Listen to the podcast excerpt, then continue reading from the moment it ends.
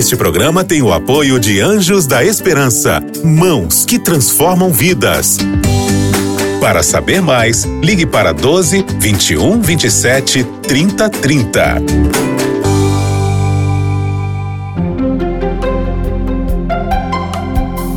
Lições da Bíblia.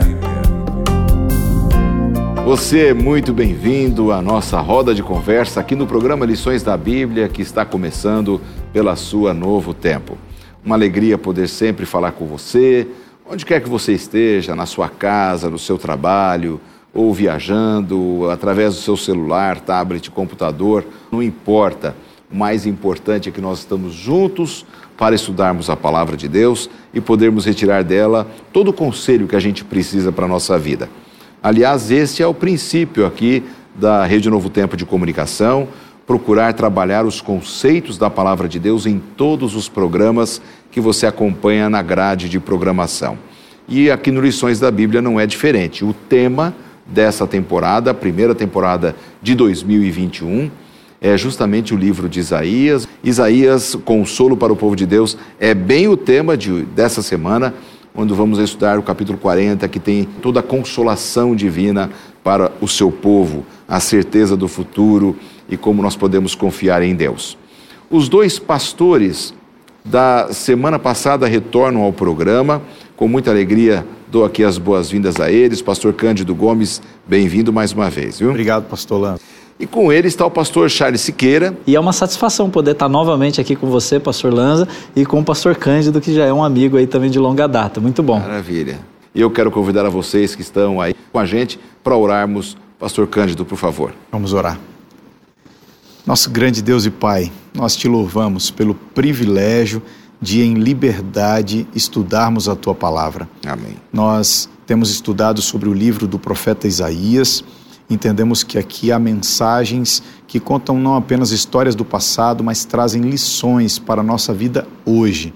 Que os nossos sentidos estejam abertos, que o Senhor nos dê discernimento espiritual, com o teu espírito influencie nossa mente para entender e também para decidir viver a tua palavra. Amém. Abençoa cada um dos eh, telespectadores agora conectados conosco, aqueles que assistirão no futuro essas mensagens também. É, que todos nós cresçamos cada dia na tua palavra. Em nome de Jesus. Amém. Amém. Bom, tema dessa semana: consolem o meu povo. Por que, que havia necessidade dessa consolação, Pastor Charles? Qual a visão que você tem do tema aqui? Pastor Lanza, lendo alguns comentários relacionados ao livro de Isaías, eu não sabia, mas eu descobri que boa parte dos estudiosos dividem o livro de Isaías em três sessões ou em três blocos, alguns em dois blocos, mas boa parte dos comentaristas dividem em três blocos, sendo os primeiros capítulos do 1 a 39 mensagens de juízo, de advertência, segunda parte do capítulo 40, que é esse que nós estamos estudando, até o capítulo 55, mensagens de conforto ou de consolo, e por último, do capítulo 56 a 66, mensagens de esperança mensagens de esperança. Eu acredito que essa mensagem de consolo é exatamente porque Deus havia anunciado uma porção de consequências, vamos colocar assim, esses juízos, essas, adver, essas advertências de Deus, Sim. elas eram consequências de uma porção de atitudes ou escolhas que o povo de Judá, o povo de Israel estava tomando, mas que a despeito das consequências que eles sofreriam com as escolhas que eles fizeram, Deus tinha para eles uma solução, Deus tinha para eles uma alternativa, Deus tinha para eles um caminho. E Algo esse melhor, né? Exatamente. E esse caminho, ele, ele, ele se traduzia num conforto, num consolo. E é por isso que Isaías 40 começa então com essa mensagem de consolo. A despeito daquilo que vocês fizeram e do que vocês terão de, so, de, so, de sofrer, eu tenho para vocês uma uma mensagem de conforto, de esperança. É, a situação era crítica, né? Eles estavam numa situação bem complicada, de incredulidade, uhum. afastamento de Deus, e vem nada como você ter do próprio Senhor a certeza do amanhã, que, que é o que nos consola, né, Pastor Cândido? Exatamente. Eu acho interessante, Pastor Lanza, Pastor Charles, é, esse livro de Isaías, ele é um livro muito rico, biblicamente falando, né? Sim. É, Quantos sermões dizem, a gente já fez, quantos né? Quantos sermões, exatamente. Isaías, Só estudando né? essa, é. esses temas de cada semana, a gente tem vários insights, várias ideias. Verdade. Agora, eu acho interessante que o livro de Isaías é como se fosse uma miniatura da Bíblia. Né? Assim como a Bíblia possui 66 livros, Isaías possui 66 capítulos. Assim como os 39 capítulos dessa primeira parte que o pastor Charles mencionou falam da trajetória do povo de Israel, juízos de Deus sobre o povo de Israel, é, assim como o Antigo Testamento tem 39 é, livros, esses 39 capítulos se relacionam a esta parte da trajetória do povo.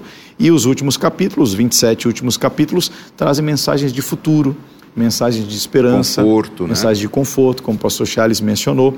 Então, é, nós também nos aproximamos dos escritos desse profeta Isaías com essa mesma esperança. O contexto histórico pode ser diferente, mas nós também aguardamos as promessas sobre as quais Isaías falava aqui no seu livro.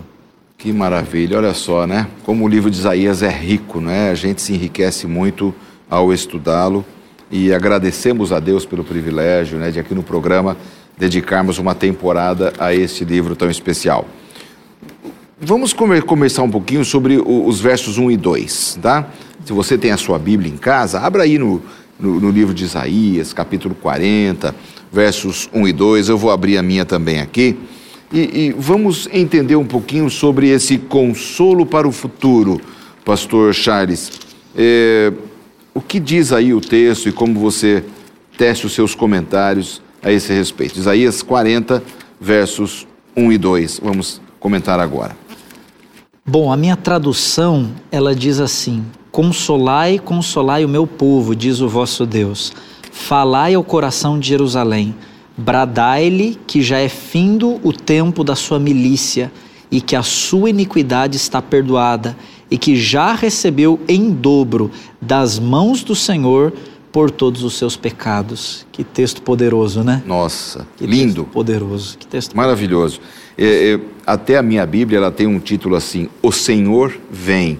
É, a- dependendo da tradução, assim, Sim. isso é um consolo, né? Quando você tem a certeza que o Senhor vem, ainda com palavras dessa, o povo vinha sofrendo muito, né?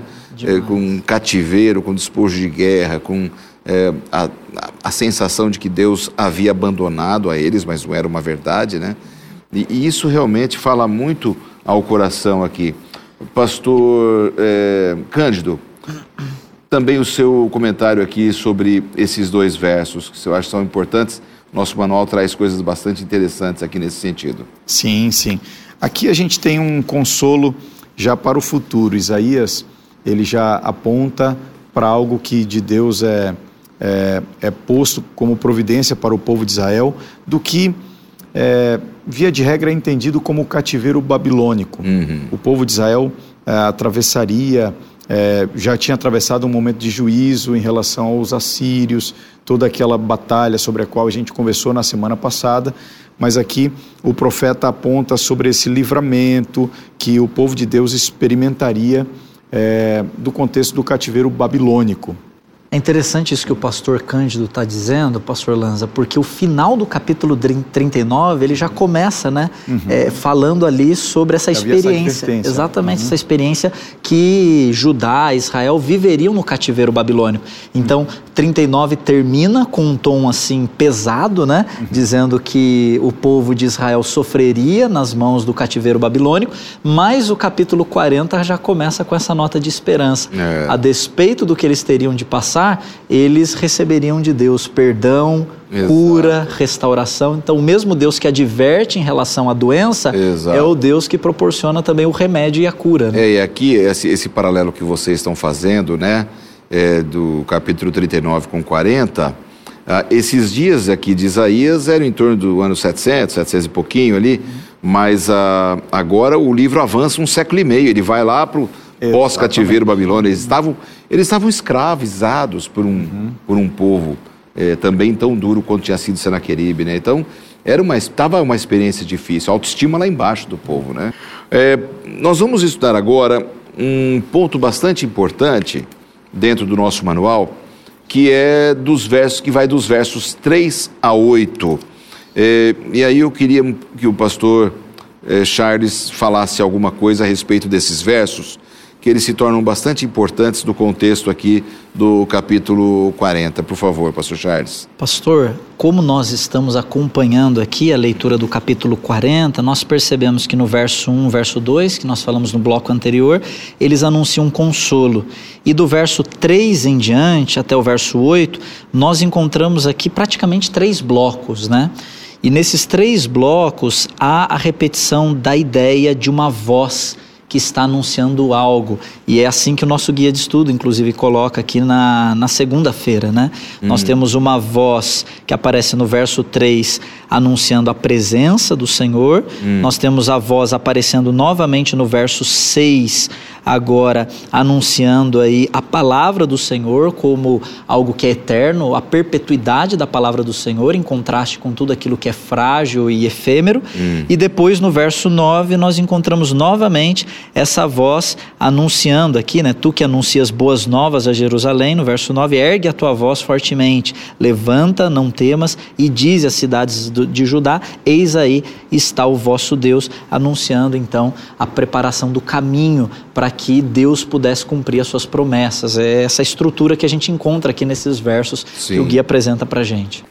É, amigos, eu gostaria de, de colocar aqui agora para vocês um ponto que eu acho bastante interessante para o nosso estudo, que são os versos a partir do verso 12.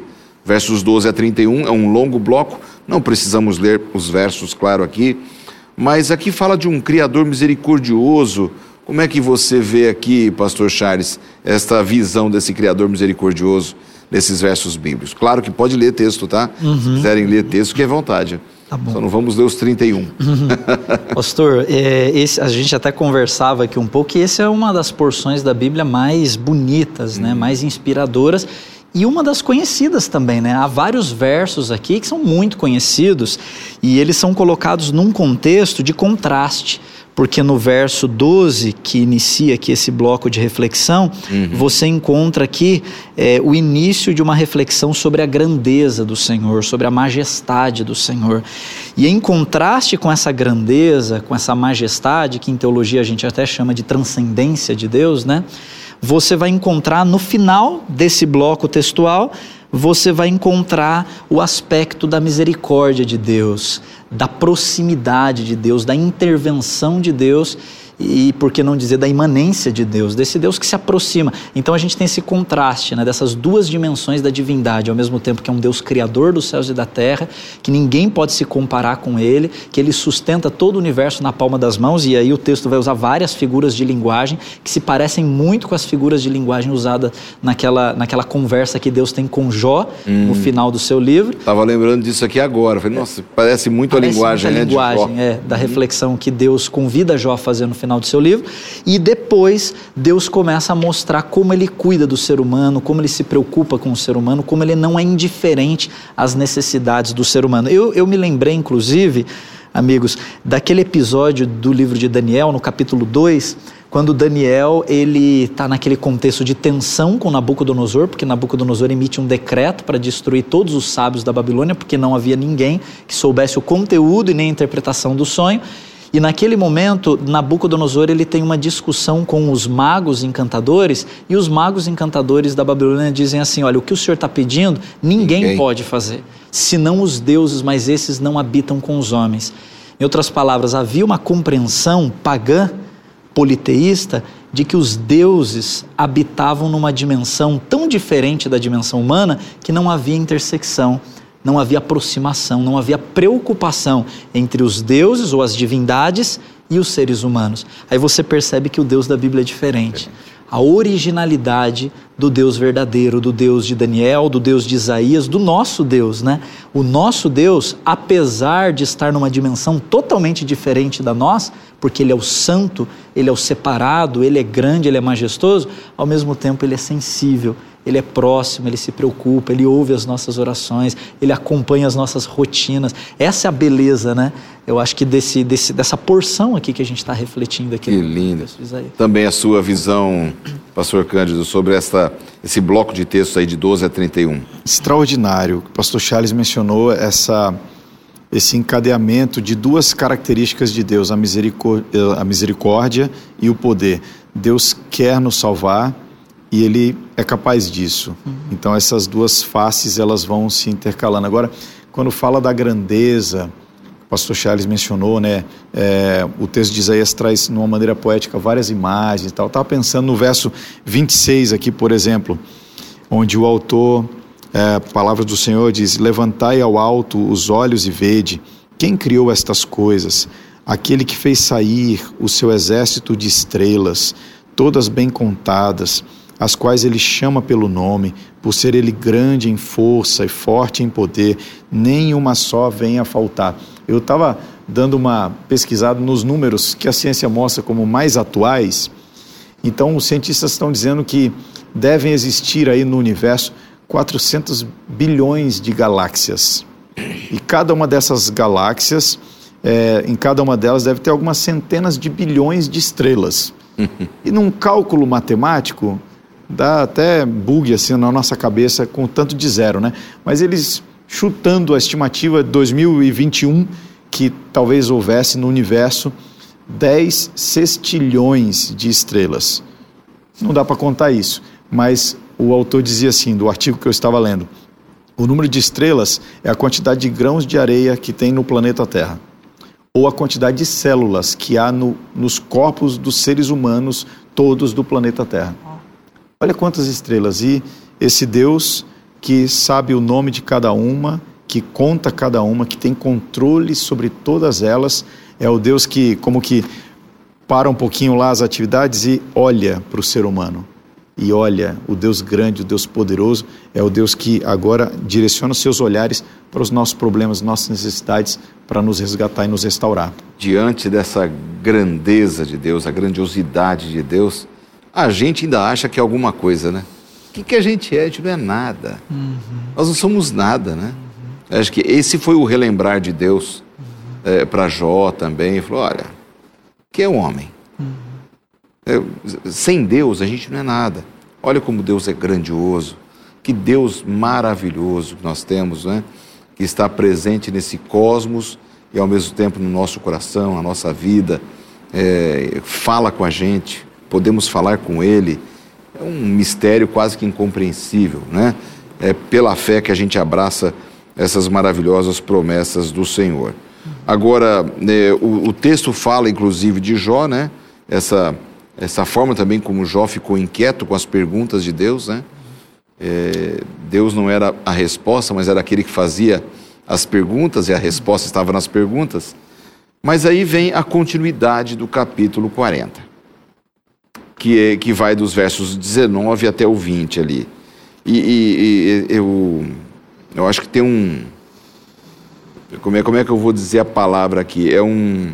Uma lupa do, do, do texto todo vem um. Uma lente de aproximação. Uma lente de aproximação no verso, nos versos 19 e 20, uhum. que nós estamos indo até o 31. Sim. Mas no meio. Um recorte aqui. Tem ali um recorte, perfeito. A palavra recorte que não vinha na minha memória. Como que a gente pode olhar para esse recorte, gente?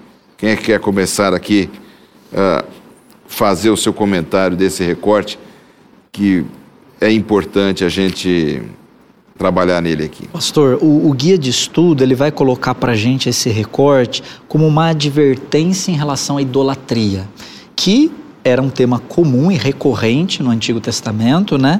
Que podemos encontrar analogias aqui para os nossos dias e espelhar as lições que o povo de Israel enfrentou no passado para a atualidade. Eu coloquei aqui dois pontos que eu acho extremamente interessantes quando o assunto é idolatria. Primeira dele, o primeiro ponto é a substituição do verdadeiro, né? É Deus dizendo para o povo de Israel: por que, que vocês insistem em procurar deuses frágeis, deuses artificiais, enquanto vocês têm acesso, contato com o Deus grande, vivo e verdadeiro? Acho que esse é um primeiro ponto, né? Deus chamando a atenção, mais uma vez, do povo de Israel, da dádiva para o doador, porque eles se confundiam na idolatria, uma vez que aquilo que Deus havia dado para eles se tornava um pequeno Deus, um ídolo para eles. E aí eles acabavam perdendo de vista o Deus verdadeiro. Agora, um, um segundo elemento que eu acho interessante quando o assunto é idolatria é que eles faziam imagem e semelhança de vários deuses, né? através de madeiras, de pedras e uma porção de, outros, de outras ferramentas. Sendo que nos mandamentos que Deus havia dado para eles lá em, em Êxodo capítulo 20, que era o código de vida, de conduta do povo de Deus, Deus havia estabelecido que eles não deveriam fazer imagem de escultura, por quê? Eu penso que Deus havia dado para o ser humano a responsabilidade de ser a imagem e semelhança de Deus. Então, essa imagem que eles procuravam construir ou fabricar com mãos humanas, na verdade, poderia ser percebida como uma transferência de responsabilidade também. Hum. Porque no Éden, Deus havia imprimido no ser humano essa responsabilidade de ser um representante de Deus na terra, um, mordomo de Deus na terra. Uma vez que eu coloco isso sobre um metal, uma vez que eu coloco isso sobre um pedaço de cobre ou de madeira, eu estou transferindo uma, uma responsabilidade que Deus colocou sobre mim. Exatamente. Então, não que eu seja Deus, óbvio que não, existe um abismo de diferença, mas no jardim do Éden, Deus colocou sobre nós Sim. uma parcela de responsabilidade de representá-lo nessa terra. Então, acho que esse chamado que Deus faz a Israel, não não olhem para essas estátuas como deuses, é porque eles deveriam se olhar no espelho e lembrar da responsabilidade original que eles tinham de representar Deus é, na terra. A gente percebe que o tema da idolatria é muito ofensivo a Deus. Uhum. Não é? Uhum. E aqui, com muito respeito, a gente fala com todos vocês que estão assistindo ao programa Lições da Bíblia hoje. Realmente, a idolatria ofende a Deus. Tudo aquilo que eu coloco na minha vida que ocupa o lugar de Deus é um ídolo para mim, é uma idolatria. E, e, às vezes também temos os nossos deuses mesmo, né? Não apenas aquilo que eu coloco, mas os deuses que elegemos como deuses, que é a condenação aqui, né? Aos sacerdotes pagãos, que está aí no verso 20. É... Em nossos dias, com essa diversidade de pensamento, e o cristianismo mesmo é muito fragmentado, a idolatria continua sendo ofensiva a Deus? É, ela continua tendo essa mesma, esse mesmo impacto como é, teve aqui nas palavras do Senhor? Na perspectiva bíblica, pastor Lanza, o oposto de fé não é incredulidade. O oposto de fé é idolatria. E não tem um ser humano que seja um ateu, que não tenha um Deus. Pode não ser o Deus da Bíblia, pode não ser o Deus de Israel, mas todos nós temos algo na nossa vida que se torna um ponto de referência, o que determina nossos valores, orienta nossas escolhas. Então, a idolatria, a gente às vezes se sente muito distante desse contexto uhum. bíblico, né? Ah, eles adoravam um Deus de madeira, de metal. Nossa, eu, eu sou sofisticado, eu não tenho essa referência e tal, mas nós podemos estar nos curvando, colocando como valor absoluto na nossa vida outras realidades. Outro dia o Papa Francisco, ele falou que a principal divindade adorada hoje é o dinheiro. E eu, sinceramente, concordo com ele nesse ponto. Muitas pessoas colocam o dinheiro como um valor absoluto. Uma outra divindade muito adorada hoje, a felicidade. Pessoas que fazem qualquer coisa pela felicidade, tomam decisões sendo norteados por um referencial, algum referencial de felicidade. E alguns acham que buscar o ter o dinheiro é o que vai dar a felicidade, quer dizer, junto as duas Também coisas, né? junta.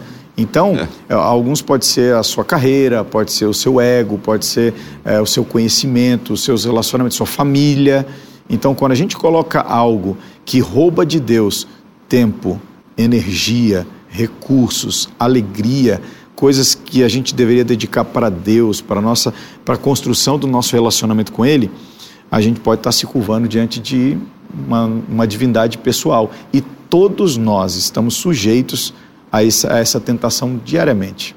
Legal. Acho que esse pois é. ponto é. que o pastor Cândido colocou, ele é importante quando ele diz que todos nós estamos sujeitos a isso diariamente, né? uhum. né? Eu vejo que o desenvolvimento de uma maturidade espiritual nos leva a enxergar Deus como não como um meio para a gente conseguir alguma outra coisa, porque na maioria das vezes a gente acaba usando a religião como uma forma da gente conseguir algumas outras coisas. E quando digo religião aqui eu uso com barra Deus ao lado, né?